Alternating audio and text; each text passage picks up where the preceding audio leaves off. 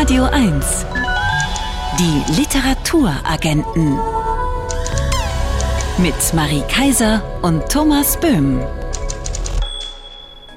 Schönen guten Abend. Herzlich willkommen. Morgen erscheint der neue Roman von Karl Ove Knausgard. Sie erfahren heute schon, was Sie da erwartet. Und wir stellen einen der bekanntesten ukrainischen Romane vor, der ausgerechnet in diesen Tagen nach fast über 100 Jahren zum ersten Mal auf Deutsch erscheint. Radio 1. Favorit Buch.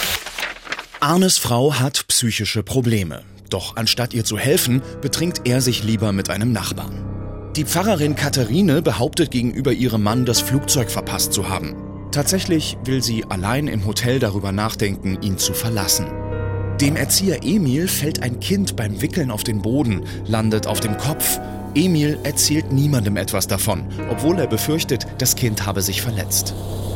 Das sind nur einige der Figuren, die in Karl Ove Knausgards Roman Der Morgenstern in ihre allzu menschlichen Sorgen verstrickt sind, als die Welt sich mit einem Mal verändert.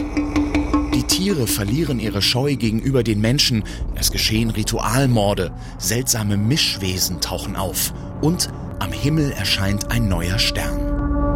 Die Literaturagenten beschäftigen sich jetzt mit diesem monumentalen neuen Roman von Karl Ove Knausgard, der morgen veröffentlicht wird. Ich muss erst mal sagen, Chapeau, Herr Kollege, 890 Seiten am Tag vor der Veröffentlichung gelesen zu haben. Nicht schlecht, dafür gibt's hier schon mal einen kleinen Leseorden. Ja, den habe ich nicht wirklich verdient. Bei Karl-Uwe Knausgard ist das Schnelllesen so leicht wie bei keinem anderen Gegenwartsautor, würde ich mal sagen. Mir ging's schon bei seinem großen Romanprojekt Min Kamp so. Knausgard ist einfach ein Meister darin, Alltagssituationen zuzuspitzen, sodass einem alles vertraut vorkommt, aber man trotzdem unter Spannung steht, wie sich das weiterentwickelt. Wir haben ja gerade einige Beispiele aus dem Roman Roman gehört, alltäglich und spannend zugleich.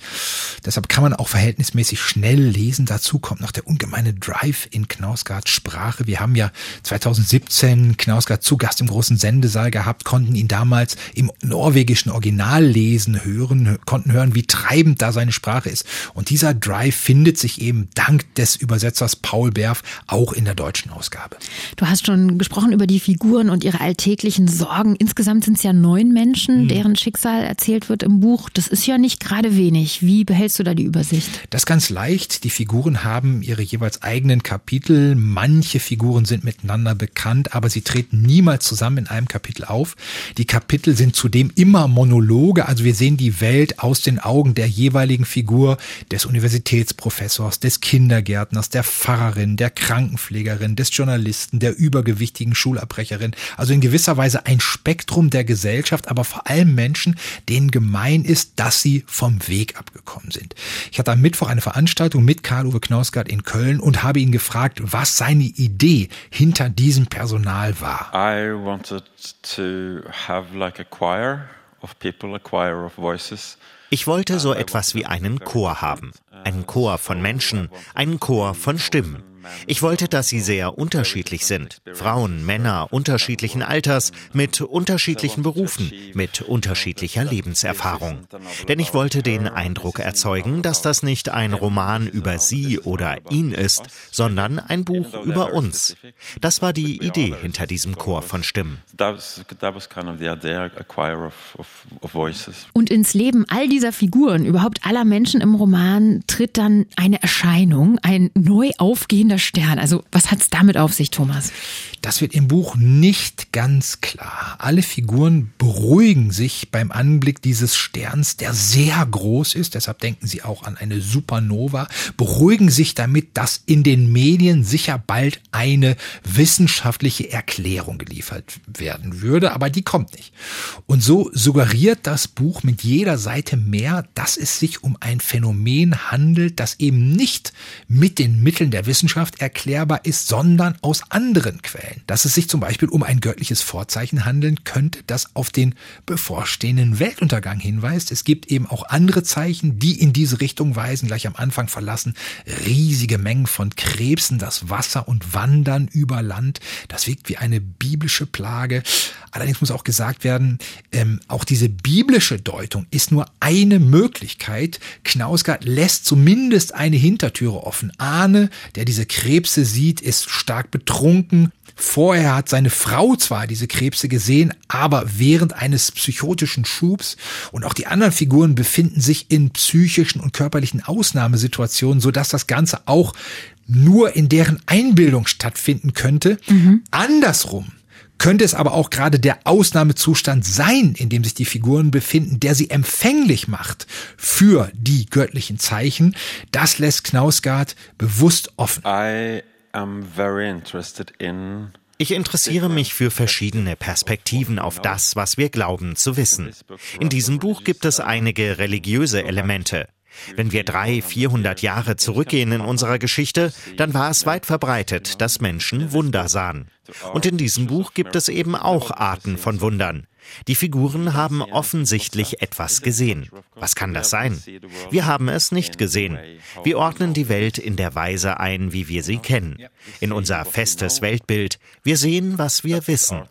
Künstler haben schon immer versucht, anderes darzustellen als das, was sowieso schon existiert. Mein Buch handelt eben auch davon, was wir sehen und was wirklich da ist. Jeden Tag erreichen uns neue Bilder der Zerstörung aus der Ukraine Ukraine und wir begegnen hier bei uns im Alltag Ukrainerinnen und Ukrainern, die vor diesem Krieg geflohen sind. Genau in diesen Tagen erscheint nun einer der wichtigsten ukrainischen Romane der Moderne, Die Stadt von Valerian Pitmohelny, ein Großstadt- und Künstlerroman, der in Kiew spielt und 1929 erschienen ist, jetzt zum ersten Mal ins Deutsche übersetzt wurde und wir sprechen mit dem Übersetzer, mit Alexander Kratochwil. Guten Abend, Herr Kratochwil. Hallo. Hallo. Alexander Kratochwil, wir begleiten einen Jungen vom Dorf, Stepan heißt er, der aus der Provinz mit dem Schiff nach Kiew kommt und wir erfahren, wie sehr die Großstadt einen Menschen verändert. Als Stepan nach einiger Zeit einem Freund vom Dorf begegnet, erkennt der Stepan kaum wieder. Was macht die Großstadt aus dem Jungen vom Lande? Wie verändert sie Stepan? Vielleicht muss man da etwas weiter ausholen. Die 20er Jahre in der Ukraine waren gekennzeichnet durch diese Politik der Ukrainisierung, natürlich der Städte vor allen Dingen. Und es gab eine staatlich gestützte, geförderte Politik, eben Literatur, Kultur, äh, aber auch Wirtschaftsleben, auch die Partei, die sehr russisch dominiert war, mit ukrainischen ähm, Kadern, wie man da so schön sagt, aufzufüllen, zu stärken. Und eben im Bereich der Kultur hat sich das dann niedergeschlagen, dass, dass viele Verlage Verlage entstanden sind, Literatur gefördert wurde und Stepan kommt als so ein junger Ukrainer in die Stadt, der eben diese Ukrainisierung dieser alten imperialen russischen Städte, das Kiew ja auch war, vorantreiben sollen. Im Laufe dieser, seiner Geschichte wandelt er sich tatsächlich von einem ukrainischen Bauernburschen zu einem ukrainischen Städter, muss man sagen. Und Sie sprechen es an Ukrainisierung, das ist wahrscheinlich nicht allen geläufig und auch für einen ja. Leser heute erstmal verwunderlich, dass gerade in der Zeit, in der der die Ukraine unter sowjetischer Kontrolle stand und ukrainische sozialistische Sowjetrepublik war, die ukrainische Sprache gefördert wurde. Was hat es denn damit auf sich? Äh, man muss das so in diesem Zusammenhang dieser, dieser Nationalitätenpolitik nach dem Ersten Weltkrieg sehen. Man denke auch zum Beispiel an den, äh, die 14 Punkte von Woodrow Wilson, dem amerikanischen Präsidenten, über das Selbstbestimmungsrecht der Völker. Und dazu kam eben auch diese leninsche äh, Nationalitätenpolitik, dass man eben die Kultur und die Eigenart der Kultur der einzelnen Nationen fördert. Und dadurch wollte man natürlich auch einen Zusammenhalt schaffen, weil auch schon damals extreme Kräfte nationalen Auseinanderdriftens innerhalb dieses Vielvölker Reiches Russlands oder der Sowjetunion dann in der Nachfolge existiert haben. Und natürlich gab es selbstständige Völker, so wie die Ukraine, die Weißrussen, Armenier, Georgier und so weiter. Und man hat eben versucht, diese Völker in diesem übernationalen Staatenverbund zu halten, dadurch, dass man ihnen nationale Rechte eingeräumt hat. Nun ist diese Hauptfigur Stepan ganz überzeugt vom Sozialismus und will den mit aufbauen. Deswegen kommt er in die Stadt. Wenn man diesen Roman liest aus heutiger Sicht, was für ein Blick wirft Valerian Piet Mohilny denn auf diese historische Veränderung, die in den 20er Jahren in der Ukraine passiert sind? Man kann sicherlich Parallelen zur Biografie des Autors mit seinem Helden beobachten, jetzt nicht in, in, in, den einzelnen Details, aber so insgesamt vom Werdegang. Auch der Autor ist eben in die Stadt gekommen vom Land, deshalb hat er das auch alles hautnah selbst erlebt und man, man spürt durchaus immer äh, auch eine gewisse ironische Distanz gegenüber den Ereignissen, die da passieren. Und zwar jetzt nicht, nicht äh, unbedingt gegenüber der Ukrainisierung, sondern eher vielleicht die Art, wie sie zum Teil durchgeführt wird, wie manche Menschen damit umgehen, ähm, wie sie auch in diesem städtischen Milieu von aufgenommen wird. Der Held ähm, Stepan weiß sich das auch zunutze zu machen. Er durchschaut das bald, er spinnt ein Netz von Kontakten, er will Schriftsteller werden und macht sich diese Ukrainisierungspolitik auch zunutze, um selber voranzukommen und seinen Weg zu finden. Der Roman Die Stadt war nach seiner Veröffentlichung ein großer Erfolg, wurde 1930 dann sogar ins Russische übersetzt. Aber wer die kurze Biografie im Buch liest, der erfährt, dass der Autor Valerian Pitmohilny danach kaum noch veröffentlichen durfte, dass er 1937 dann auch mit nur 36 Jahren in Lagerhaft getötet wurde. Warum wurde denn dieser erfolgreiche Schriftsteller getötet und was hatte das vielleicht auch mit dem Roman Die Stadt, den er geschrieben hat, zu tun? Auch das ist wieder mehr in, im, äh, vielleicht im, im Kontext der, der historischen Entwicklung eben der 20er und dann der 30er Jahre zu sehen. Äh, diese Ukrainisierung endete eigentlich äh, bereits Anfang der 30er Jahre, im Grunde genommen Ende 1929 setzten schon die ersten Repressionen gegen die ukrainische Intelligenz ein in der Sowjetukraine, dass Pitmohilny nicht mehr weiter publizieren konnte, seine oder seine weiteren Werke nur noch für die Schublade schrieb, äh, hing damit auch zusammen, dass dieses äh, Werk eben ironisch ist, wie wir gesagt haben, dass es ironisch nicht nur ähm, den Literaturbetrieb und den Werdegang des Helden selbst beschreibt, sondern eben auch eine gewisse Ironie gegenüber der Sowjetisierung äh, an den Tag legt. Insgesamt wurde ja Anfang der 30er Jahre dann das Literaturleben in der gesamten Sowjetunion, auch in Russland, umorganisiert und viele Autoren, die eben unbequem waren und dazu gehörte Pete Mohilny, wurden aus dem Literaturbetrieb ausgeschlossen. Er hat sich eine Zeit lang dann noch durch mit Übersetzungen der französischen Klassiker über Wasser gehalten und wurde dann aber bereits 1935 verhaftet und eben äh, auf diese in diesem Gulag auf die Solovki-Inseln in Nordrussland zusammen mit vielen anderen ukrainischen Intellektuellen ver, verfrachtet. Dort quasi zum Jahrestag der Oktoberrevolution hat man fast die gesamte ukrainische Intelligenz erschossen auf den Solovki-Inseln. Eine unglaubliche Geschichte und wenn man das heute hört, äh, schaut man natürlich auch noch mal ganz anders mit einem anderen Blick auf die Stadt. Der Roman ist 1929 erschienen. Wie schauen Sie denn heute auf diesen Roman und lesen diesen Roman vor dem Hintergrund dessen, was gerade in der Ukraine geschieht, vor dem Hintergrund des russischen Angriffskriegs auf die Ukraine? Ja, der Roman ist eben auch ein Kiew-Roman, also ein Stadtroman äh, äh im, äh, im konkreten Sinne. Es werden dort konkrete Orte beschrieben, die ich auch kenne durch diese Straßenbezeichnungen oder Bezeichnungen von Stadtvierteln oder auch durch den Fluss Dnipro natürlich mit seinen Inseln und Badestellen und so weiter gibt es Anknüpfungspunkte und das ist etwas, worüber ich mir auch Gedanken gemacht habe, als ich den, als die von der Belagerung Kiews, die ja jetzt inzwischen Gott sei Dank vorübergehend aufgehoben scheint und es eben nicht droht, dass die Stadt äh, vollkommen zerstört wird durch die russische Armee. Also das ist so etwas, was, was mir, wenn ich, äh, wenn ich das Buch jetzt nach, nach der Übersetzung, wenn ich das jetzt wieder lese, das ist etwas, was mir äh, schon nahe geht. Was das Schöne an dem Buch wiederum auch ist, wir haben ja einen Stadtplan, einen alten Stadtplan, sogar auf Deutsch, äh, aus den 1920er Jahren mit angefügt. Also man kann die verschiedenen Orte dem Finger auf der Stadtkarte nach, nachzeichnen, die der Held eben auch nimmt auf seinen Wanderungen und Wegen und äh, Abenteuern durch die Stadt. Man sieht eben, Pete Mohilny ist als der Autor selbst auch in die Stadt gekommen, hat die Stadt erkundet, hat verschiedene, zum Beispiel dieses berühmte Goldene Tor, was aus dem äh, Mittelalter eben der Kiewer Rus noch stammt, besucht und beschrieben, die verschiedenen Gärten, Parks, weil er ja auch die verschiedenen Stadtviertel durchstreift an, und analog dazu, ähm, wo er wohnt und in welchen Stadtvierteln äh, und Gegenden er sich aufhält, das auch zu seinem, zu seinem Aufstieg eben von dem einfachen Bauernburschen zu einem mehr oder weniger anerkannten Schriftsteller wird. Also er bewegt sich quasi von den Rändern, vom Rand der Stadt her, vom Hafenviertel, was irgendwie ein bisschen schmuddelig war, immer, immer weiter ins Zentrum. Äh, mit diesen mit dieser Bewegung vom Rand her ins Zentrum äh, gehen auch seine Liebschaften, seine Frauengeschichten sozusagen und seine Liebe zu diesen Frauen einher, die äh, eine Liebe, die in, für die Frauen oft fatal auch endet, mhm. unglücklich endet. Aber das ist vielleicht auch so ein Aspekt, dass die Stadt und, und die Wanderung des Helden durch die Stadt, seine Abenteuer auch mit diesen Frauen und ihrem Schicksal verknüpft ist. Er erobert sich die Stadt und er erobert gleichzeitig die Frauen in der Stadt. Sozusagen, genau. Ja. Eine Frage noch zum Schluss, gerade mit der Biografie, die der Autor Valerian Pitmohelny nun hat. Welche Bedeutung hat er heute noch in der Ukraine und wird die Stadt tatsächlich noch viel gelesen? Also er ist äh, Schullektüre. Alle Ukrainer, die ein wenig lesen oder in der Schule äh, aufgepasst haben, kennen, kennen diesen Autor, haben das Buch auch gelesen. Er ist außerdem, hat mir äh, einer meiner Mitübersetzer erzählt, der in Berlin am Hauptbahnhof war, dass eine von diesen äh, äh, Frauen, die äh, äh, jungen Frauen, die dort angekommen ist ähm, und für die er auch dann übersetzt hat, erzählt hat, sie hat diesen Roman als einziges Buch aus der Ukraine mitgenommen ähm, in ihrem Handgepäck, weil sie auch äh, aus Kiew kommt, sozusagen als ja als Erinnerung, als Brücke, als Brücke in, in die Heimat sozusagen. Also das war eine sehr, sehr ja fast schon rührende Geschichte. Ja. Ein Buch mitzunehmen als Brücke in die Heimat, das finde ich eine sehr gute Idee und vielleicht ja auch eine gute Idee, wenn viele von uns den wirklich auch sprachlich wunderbaren Roman Die Stadt lesen von Valerian Piet Mohelny, weil dann können wir nämlich ins Gespräch kommen mit Ukrainern und Ukrainerinnen, die den wahrscheinlich in der Schule gelesen haben und vielleicht sogar im Gepäck dabei haben.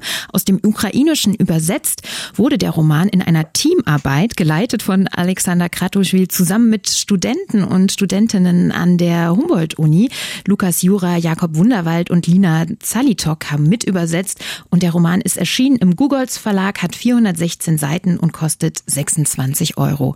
Vielen Dank fürs Gespräch, Alexander Kratoschwin. Vielen Dank fürs Interesse. Die Literaturagenten. Wirkungstreffer. Ein Buch, das mich umgehauen hat.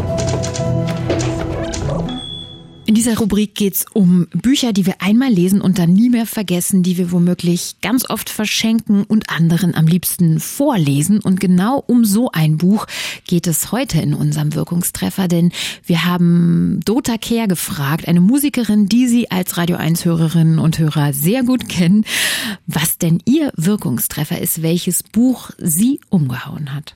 Ich glaube, ein Buch, was mich besonders geprägt hat und an das ich ganz oft denken muss, ist die unendliche Geschichte von Michael Ende. Ich kann mich gar nicht erinnern, wann ich es als Kind selber gelesen habe. Vielleicht habe ich es sogar mehrmals gelesen. Und dann hatte ich es aber, ähm, war so ein bisschen aus der Sicht geraten und jetzt habe ich es äh, meinen Kindern auch schon zweimal vorgelesen. Es ist einfach wahnsinnig spannend und gleichzeitig so poetisch ist und irgendwie ganz viel Wahrheit drin steckt in so einer Geschichte, die so überhaupt keinem Schema von Geschichten folgt, sondern wirklich ihre eigene, äh, ganz eigene Welt aufmacht. Also was für eine Wahrheit steckt da drin? Mh, hm, naja, es steckt ja ganz viel über Fantasie und Erfindungen drin und die eben aus der aus der Fantasiewelt, äh, dass dass die sich in Lügen verwandeln in der in der Welt der Menschen. Ne? Das ist ja sozusagen dieses gibt dieses Fantasiereich und dieses Menschenreich mit den Leuten, die keinen Zugang zu äh, nach Fantasien haben. Und irgendwie, ich finde, da steckt so eine Wahrheit drin. Dota Kehr empfiehlt Michael Ende. Die unendliche Geschichte. Das Buch ist im Tienemann Verlag erschienen, 480 Seiten, kosten 20 Euro und wir haben Dota Kehr nicht von ungefähr hier als Wirkungstreffer präsentiert, denn sie selbst hat ein Kinderbuch geschrieben, Clarissa und ich heißt es und das stellen wir Ihnen in der nächsten Sendung der Literaturagenten vor. Die Radio 1 Bücherliste. Immer wieder sonntags arbeiten wir uns im Schnelldurchlauf durch die zehn Bücher, die in unabhängigen Buchhandlungen in Berlin und Brandenburg gerade besonders oft gekauft werden und vertrauen auf das kurze und prägnante Urteil der Buchhändler und Buchhändlerinnen, das ja oft auch ganz unerwartet und unterschiedlich ausfallen kann. In dieser Woche ist unsere Buchlistenkompagnierer Eleni Eftemio aus der Buchhandlung Leseglück in der Olauer Straße in Berlin-Kreuzberg. Hallo Eleni. Hallo. Buchlistenkompagnierer. Du kennst Worte. Ja, ich erfinde Worte. Auf der 10 geht's los mit Hanja Janigahara und Zum Paradies, ein Roman, der eine Fantasiegeschichte aus dem 19. Jahrhundert, eine Art historischen Roman und eine Dystopie erzählt. Das alles in drei Jahrhunderten auf 900 Seiten und ein Roman, der die Buchhändler und Buchhändlerinnen eindeutig spaltet. Die einen sind selig, andere schlagen Zum Paradies gar nicht erst auf. Zu welcher Fraktion gehörst du, Eleni? Ich gehöre zu der Fraktion, die gewartet hat, bis endlich wieder ein neues Buch kommt. Ich hatte natürlich hohe Erwartungen nach ein wenig Leben. Natürlich habe ich danach das andere auch gelesen. Das ist wirklich ein bemerkenswertes Buch. Ich habe das gerne gelesen. Hier und da war vielleicht mal so eine Länge drin, aber im Großen und Ganzen habe ich mich super gefreut, dass was Neues gegeben hat. Platz 9 belegt der Held vom Bahnhof Friedrichstraße, ein Roman, für den Maxim Leo einen Helden erfunden hat, den es eigentlich gar nicht gibt, Michael Hartung, der eine spektakuläre Massenflucht aus der DDR ermöglicht haben soll, bei der 127 Menschen am Bahnhof Friedrichstraße per S-Bahn in den Westen gelangten. Für dich auch ein heldenhaft gutes Buch? Also ich fand, das ist eine schöne Geschichte, eine nette Satire, sage ich jetzt mal. Ich mir gefällt es, dass es eben nicht in so eine Ostalgie abdriftet. Und ich finde, so die Ost-West-Problematik hat er doch ganz gut dargestellt, ja. Auf der Acht macht der französische Schriftsteller Emmanuel Carrère Yoga, ein autofiktionaler Roman, in dem Carrère über seinen psychischen Zusammenbruch nach der Trennung von seiner Ex-Frau schreibt, jedoch ohne über diese Ex-Frau zu schreiben, denn das hatte die ihm gerichtlich untersagt. Also schreibt Carrère ein Roman um eine Leerstelle herum. Geht das für dich auf? Ich finde das absolut faszinierend, wie er das gemacht hat. Vor allem gefallen mir diese ganzen Szenen, wo er bei seinem Meditationsretreat äh, sitzt. Also ich habe das ja auch sehr oft gemacht. Ich war oft in so Seminaren und es wird einem immer wieder, kommt man auf Personen, Personen, die man überhaupt nicht gut findet am Anfang. Also er sitzt da neben einem Typen, den er überhaupt nicht leiden kann und muss die ganze Zeit gegen sein Ego kämpfen. Und das macht er halt im ganzen Roman einfach wunderbar. Finde ich super. Auf Platz 7 in dieser Woche Orhan Pamuk mit seinem neuen Roman Die Nächte der Pest, dem von der Kritik bescheinigt wird, dass es ein Gruselmärchen und ein Geschichtsbuch zugleich sei. Orhan Pamuk erzählt darin, wie sich der Ausbruch einer Seuche auf die Menschen auswirkt und die Gesellschaft verändert. Tendierst du eher Richtung Gruselmärchen oder Richtung Geschichtsbuch? Geschichtsbuch? Also ich würde eher eine Mischung aus Geschichtsbuch und Liebesgeschichte vielleicht auch sagen. Mir hat es sehr gut gefallen, diese verschiedenen Facetten, auch diese äh, Jahrhunderte übergreifende Geschichte und ist natürlich auch sehr aktuell, obwohl er es vielleicht gar nicht so geplant hat. Auf Platz 6 in dieser Woche eine der bekanntesten Gegenwartsautorinnen überhaupt, Jasmina Reza, auf die wir uns schon sehr freuen. Denn Jasmina Reza kommt am 15. Mai in den großen Sendesaal des RBB zur schönen Lesung und stellt ihren Roman Serge vor. Reza erzählt darin von einer Pariser Familie mit jüdischen Wurzeln, die immer mehr auseinanderdriftet. Ausgerechnet ein Ausflug nach Auschwitz soll die Familie wieder zusammenführen. Wie hast du diesen Familienausflug erlebt? Da muss ich einfach zugeben, dass ich dieses Buch noch nicht gelesen habe und mich einfach auf den 15. Mai freue. Das muss man zu deiner Ehrenrettung sagen. Die dicken Klopper hast du alle gelesen und die 200 ja. Seiten nicht. Chapeau. Nee, habe ich nicht mehr geschafft dann. Hm. Na dann bis 15. Mai. Wir freuen uns. Dann kommen wir jetzt zu Platz 5 unserer Bücherliste. Zusammenkunft von Natasha Brown. Die britische Autorin ist eigentlich Bankerin und hat gleich mit ihrem Debüt für Furore gesorgt. Der Roman erzählt von einer jungen schwarzen Londonerin Anfang 30, die alles hat. Karriere, Eigentumswohnung, einen Freund aus altem englischen Adel. Aber all diese Erfolge kann sie nicht genießen. Konntest du denn dieses Buch genießen? Teils, teils konnte ich es genießen. Ähm, es ist ein bisschen schwierig zu lesen, fand ich. Manchmal ist es alles so an der Oberfläche, aber ich glaube, das ist auch so gewollt. Sehr viel Inspiration und auch Interpretationsspielraum. Also im Großen und Ganzen doch kann man machen. Auf der vier eine Neueinsteigerin, Lucy Fricke mit Die Diplomatin, die Geschichte einer deutschen Botschafterin, die erst in Uruguay, dann in der Türkei an die Grenzen ihrer Profession gerät und immer mehr den Glauben an die Diplomatie verliert. Glaubst du an dieses Buch? Buch, Eleni? Ich glaube an dieses Buch und vor allem glaube ich auch an Lucy Fricke und es hat mir sehr gut gefallen. Ich habe mich auch sehr gefreut, dass es jetzt rausgekommen ist, weil ich habe auch so ein bisschen Kontakt mit ihr gehabt während des Entstehungsprozesses und es hat sie wirklich absolut toll gemacht. Ach so, Kontakt während des Entstehungsprozesses. Hast du da Plätzchen vorbeigebracht, damit sie weiterschreiben kann? Brain Food. Ja, vielleicht, vielleicht eher Sekt, aber. das habe ich gemerkt auf Seite 196. Da war so ein Schwips dabei. Müll ist bei uns in dieser Woche auf der 3 von Wolf Haas. Eine Leiche wird auf dem Wertstoffhof gefunden, fein säuberlich getrennt, Finger, Beine, Hand, Torso, nur das Herz fehlt. Eine makabre Form der Mülltrennung im neuen Brenner-Roman. Bist du auch Fan des Makabren und Brenner-Fan? Ich bin schon Brenner-Fan, Fan des Makaberen nicht unbedingt, aber mich interessiert oder beziehungsweise beunruhigt das Thema Müll sehr. Ich habe sogar unlängst mit meiner Band ein Lied über Müll geschrieben. Wäre natürlich jetzt schön, wenn es schon fertig wäre, dann könnten wir es jetzt hier an dieser Stelle spielen. Ja, du hast vergessen aber den Namen deiner Band auch noch so nebenbei. Berlin diskret. Es ist sehr spannend geschrieben, unterhaltsam, ohne so platt zu sein und ich meine, ich mag den Brenner. Auf der 2 der Neuroman von Nino Haratischvili, Das mangelnde Licht, ein Buch, das wieder aus der der georgischen Geschichte schöpft und die Story von vier Freundinnen erzählt, die sich in der Schule kennenlernen und aufwachsen in einem Land, das sich ständig verändert. 832 Seiten dick ist dieser Roman.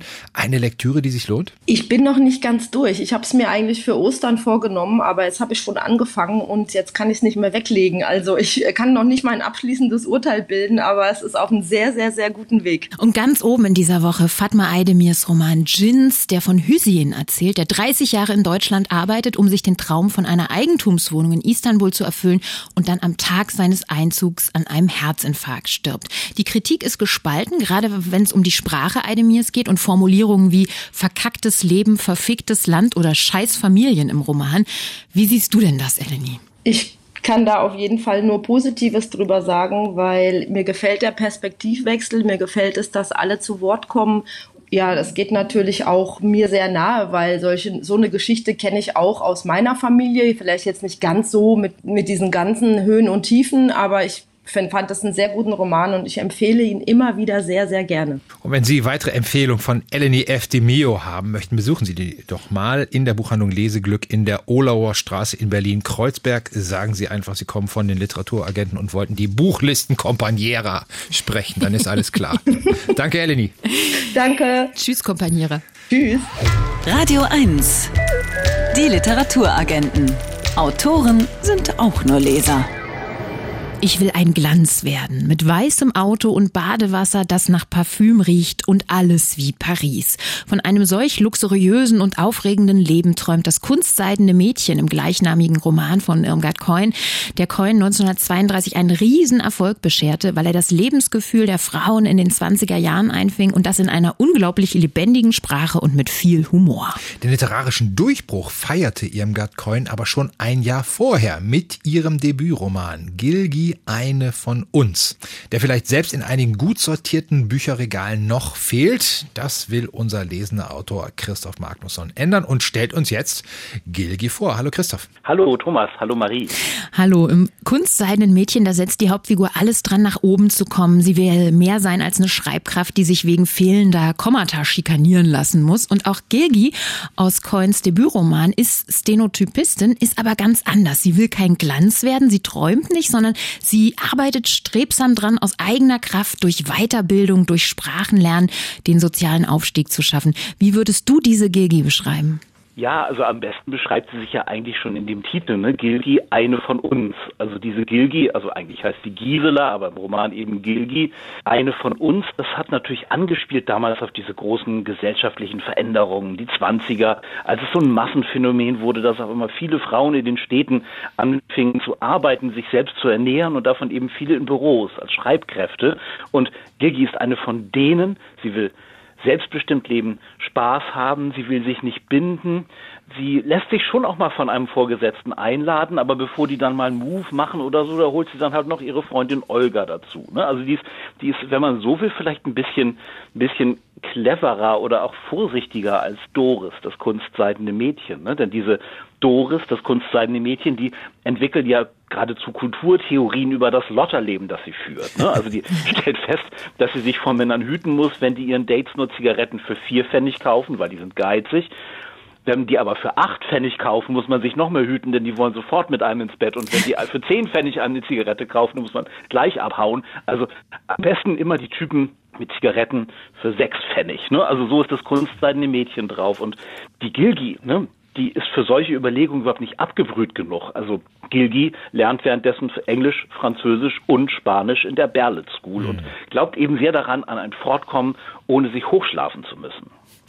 Was dann passiert, was Gilgi dann passiert, ist das, was wir aus vielen Romanen kennen. Ein Mann tritt in ihr Leben, der so ganz anders ist als sie. Martin, über 20 Jahre älter und ein unordentlicher, eher arbeitsscheuer Bohemier, um seine Formulierung von gerade aufzugreifen. Ein praktizierender Lotterlebemann, in den sie sich dann verliebt. Sie versucht, ihn umzuerziehen und doch ist er es, der sie immer mehr von ihrem geraden Weg abbringt. Was ist an diesem Paar so interessant für dich? Ja, das ist natürlich allen voran wirklich diese mal wieder erzählt zu bekommen auf so eine tolle Art und Weise, was für eine massive lebensumwälzende Störung eigentlich die Liebe sein kann. Ne? Also Gilgi, 21, und da hat sie gedacht, dass das jetzt losgeht mit dem Hocharbeiten. Die sagt an einer Stelle wirklich, dass sie es liebt, ihr Leben wie eine sauber gelöste Rechenaufgabe vor sich ausgebreitet zu haben. Da liegt die Rechenaufgabe nun, sie macht ihre Hausaufgaben und bumm, Martin. Ne? Sie verliebt ihr Herz an diesen 20 Jahre älteren Halodri. Ne? Und ähm, das, was dann aber auch interessant ist, ist wirklich dann in der Tat, dass sie versucht, dann diesen 20 Jahre, Jahre älteren Typen zu ändern. Ne? Die passt sich nicht an, er soll sich anpassen. Er soll sich ordentlicher machen ja, dann ist es letztendlich aber dann, wie gesagt, doch sie, ne? Die, äh, dann, sie gibt ihren Job auf, sie wird schwanger, sie sagt es ihm nicht und geht dann weg, weil sie doch wieder selbst zurechtkommen will, auf mhm. niemanden angewiesen sein will, ne? Und das zeigt sich dann wieder auch ganz stark, wie das dann immer wieder auch erzählt wird in den 20er Jahren, wie schwer es für Frauen wie Gilgi eben ist, so ein selbstbestimmtes Leben, was zwar möglich ist, dann aber auch wirklich zu führen. Also wie groß dann letztendlich doch bei aller Freiheit der Druck ist, soziale Normen zu erfüllen, ne, irgendwie zu funktionieren. Also diese Spannung zwischen den Freiheiten und den von außen herangetragenen gesellschaftlichen Erwartungen, das kommt ja nicht nur in den 20er Jahren immer wieder vor. Das ist ja eine Sache, da schreiben ja bis heute sehr viele Autorinnen drüber. Ne? Wie, mhm. wie frei ist man eigentlich als Frau? Wie stark ist auch heute noch der soziale Druck, die Erwartungen, die von außen herangetragen werden? Und das ist natürlich schön, mal wieder diese Klammer zu sehen, also gesellschaftliche Entwicklung vor 90 Jahren, vor 100 Jahren und heute.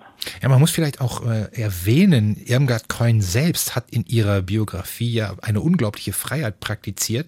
Sie hat nach dem Krieg als 45-jährige Frau alleinstehende Frau ein Kind bekommen und das wirklich allein großgezogen. Wann immer sie gefragt wurde, wer der Vater dieses Kindes ist, hat sie gesagt, Prinz Karneval. Ja, Dazu passt auch meine nächste Frage. Denn Gilgi, die lebt ja in Köln und richtig Köln schließt sich auch der Roman. Also überhaupt schafft Irmgard Coins so ihren Figuren eine unglaubliche Lebendigkeit zu verschaffen. Wer Gilgi heute liest, der ist verblüfft, wie frisch sich dieser 90 Jahre alte Roman liest. Woran liegt denn das deiner Meinung nach? Ja, also es ist schön, dass du das sagst mit dem, dass es so sehr kölsch ist. Also es ist es auch wirklich, es wird ja auch kölsche Mundart in dem Roman richtig verschriftlich. Also der Vater von Gilgi sagt ja immer Gilgi, ne? Und der verkauft sogar Karnevalsartikel, der Vater, ne? Und alle trinken lieblichen Riesling. Das heißt also wirklich, also Kölsch eigentlich von A bis Z der eigentliche Grund aber, warum diese Faszination für mich so da ist, also vielleicht sogar eher die zwei Gründe, der eine davon ist wirklich die Sprache. Also das ist wirklich unglaublich frisch, farbenfroh, wie da das Großstadtleben beschrieben wird. Aber es ist vielleicht noch übergeordnet für mich auch dann wieder diese Faszination, wie viel diese damalige Literatur noch mit unserer heutigen Welt zu tun hat. Also wie sehr da damals das Moderne, die Technisierung, die uns bis heute prägt, wie das losging, das finde ich immer wieder eine absolut faszinierende Erfahrung und irgendwie auch, ja, ist irgendwie auch eine tröstliche, ne, dass die Leute damals auch schon mit so einer total durchgeknatterten, beschleunigten, unsicheren Welt sich herumgeplagt haben und wir das heute noch so ohne Distanz so lesen können. Also Thomas Mann war ja schon so unglaublich sassy und Irmgard Coin eben auch. Und das ist wirklich diese literarische Moderne, die erst verstaubt wirken wird, wenn wir alle auf dem Mars leben. Und zum Schluss brauchen wir wie immer noch dein Kurzurteil für den Buchaufkleber, Christoph. Babylon Köln, die nicht ganz so goldenen 20er Jahre. Gilgi, eine von uns von Irmgard Coin, ist als Taschenbuch erschienen im Ulstein Verlag. 272 Seiten, kosten 11,99 Euro. Ans Herz hat uns diesen Kölschen Roman Christoph Magnusson. Vielen Dank. Ja, danke auch. Tschüss. Tschüss.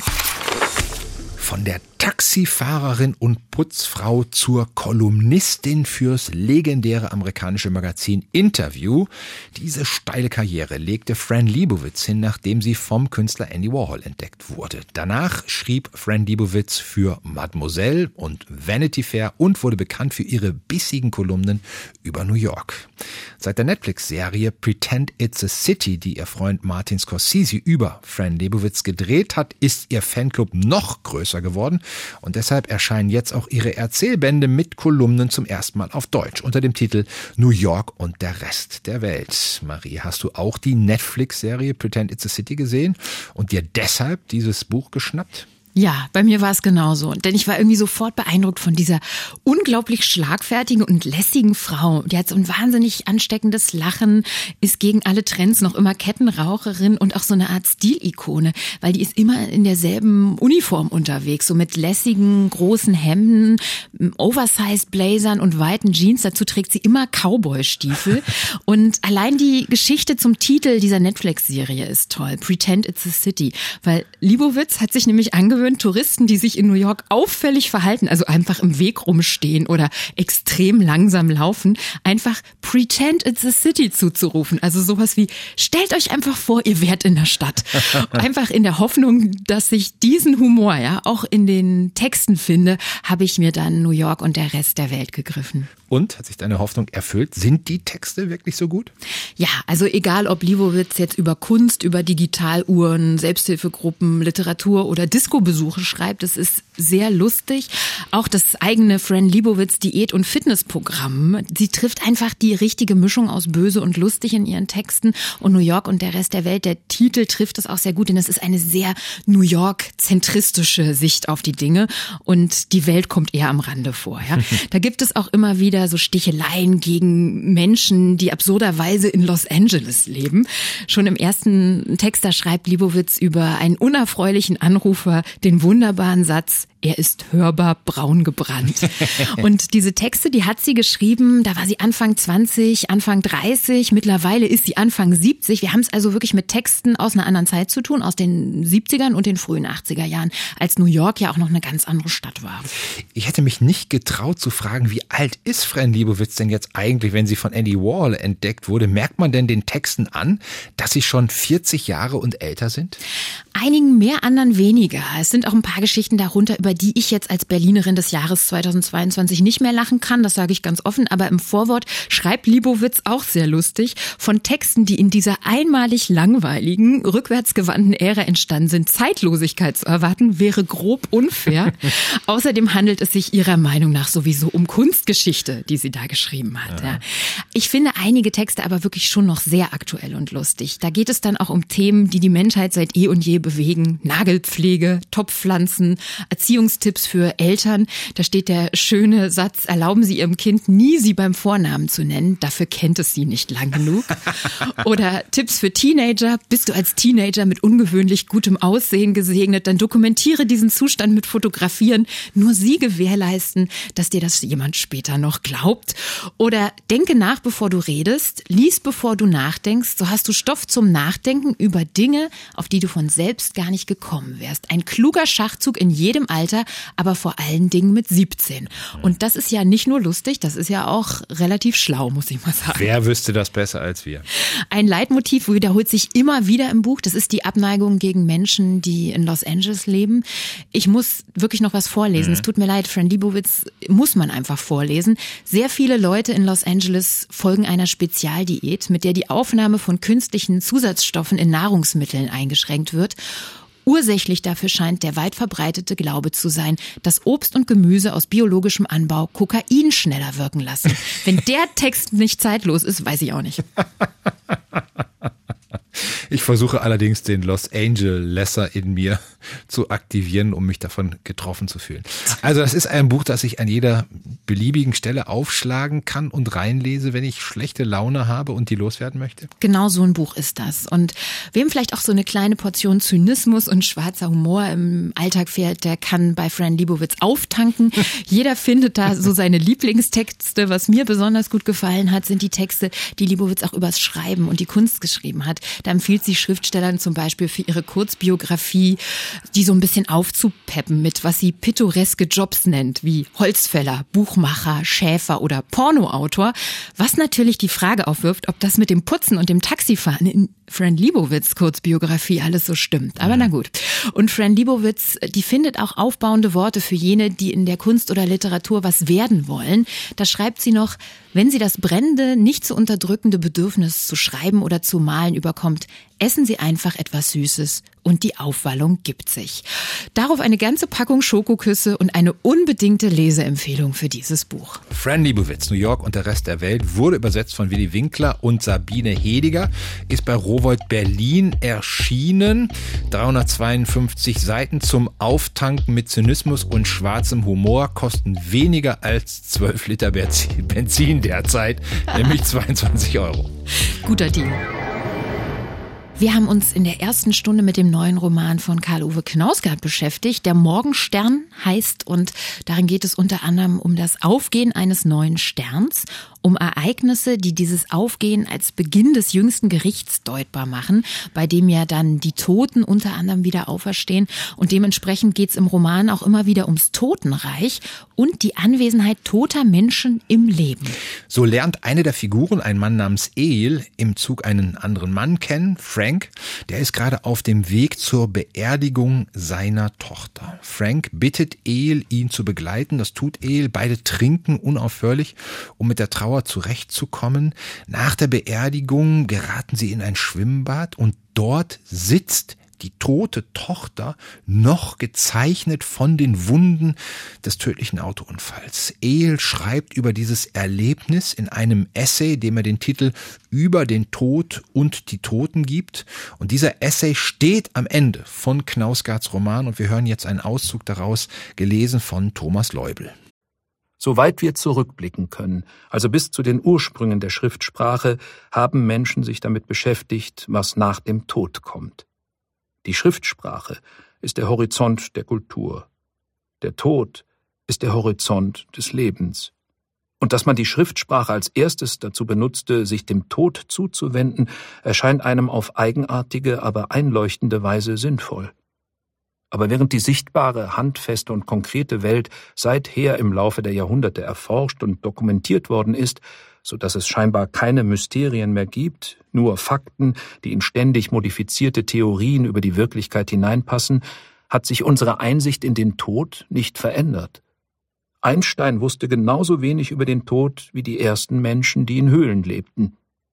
In der langsamen, jahrhundertelangen Bewegung, in der die Wahrheit immer kleiner wurde, während die Naturwissenschaften nach den kleinstmöglichen Punkten suchten, also den unterschiedlichen Partikeln im Atom, um von dort aus die Welt zu erklären, war für den Tod kein Platz.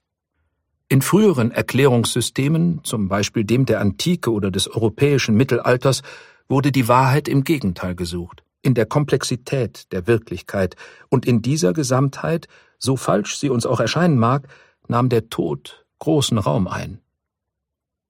Was machen wir mit dem, was wir zwar ahnen, aber nicht wissen können? Wir verschließen die Augen davor. Wir sind ein bisschen wie der betrunkene Mann, der an einem späten Abend auf die beleuchtete Erde unter der Straßenlaterne starrt, während einige Passanten stehen bleiben und ihn fragen, ob er dort nach etwas suche. Er nickt, er suche nach seinem Schlüssel. Die Passanten helfen ihm suchen, aber der Schlüssel ist offensichtlich nicht dort, so dass sie ihn fragen, ob er sich sicher sei, ihn genau dort verloren zu haben. Ach was, erwiderte der betrunkene Mann, ich habe ihn da hinten verloren. Er zeigt in die Dunkelheit. Aber da finde ich ihn doch nie, da suche ich lieber hier im Hellen.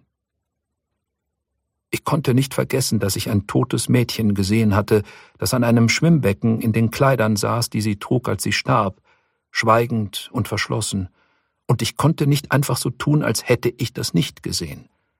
Also schrieb ich darüber und was es bedeuten könnte. Während der Arbeit war es mir, als öffne sich etwas in mir, Ich begann zu verstehen, in welch hohem Maße die Sprache unsere Welt begrenzt, dass sie diese ordnet und die unterschiedlichen Elemente in logische Systeme einfügt, die ihrer Natur nach so sind, dass wir nicht das System oder die Logik sehen, sondern nur die Welt, die die Sprache herausgreift. Die Füchse zeigten sich und die Hirsche auf den Wiesen jenseits der Straße. Das Wetter wurde wärmer und wärmer. Eines Morgens landete ein riesiger Schwarm schwarzer Vögel auf den Uferfelsen. So etwas hatte ich noch nie gesehen. Es mussten Tausende sein. Stundenlang standen sie dicht gedrängt, dann flogen sie alle gleichzeitig auf. Eine gigantische schwarze Wolke stieg zum Himmel auf, wurde zu einem wirbelnden Strom aus Fleisch. Sie flogen wie ein einziges Wesen, und dann verschwanden sie über den Bäumen am anderen Ufer. Und gestern Abend ist ein neuer Stern am Himmel aufgetaucht. Er scheint jetzt dort oben über mir. Der Morgenstern. Ich weiß, was dieser Stern bedeutet. Er bedeutet, dass es begonnen hat. Das war ein Auszug aus dem von Thomas Leubel gelesenen Hörbuch zu Karl-Ove Knausgarts Der Morgenstern. Das Hörbuch ist erschienen im Hörverlag. Zwei MP3-CDs mit über 22 Stunden Laufzeit kosten 28 Euro. Und damit endet nur diese Sendung glücklicherweise nicht die Welt und unser Stern geht dann nächste Woche wieder auf am Sonntagabend. Da können Sie dann wieder die Literaturagenten hören. Machen Sie es gut. Bis dahin. Tschüss. Radio 1. Nur für Erwachsene.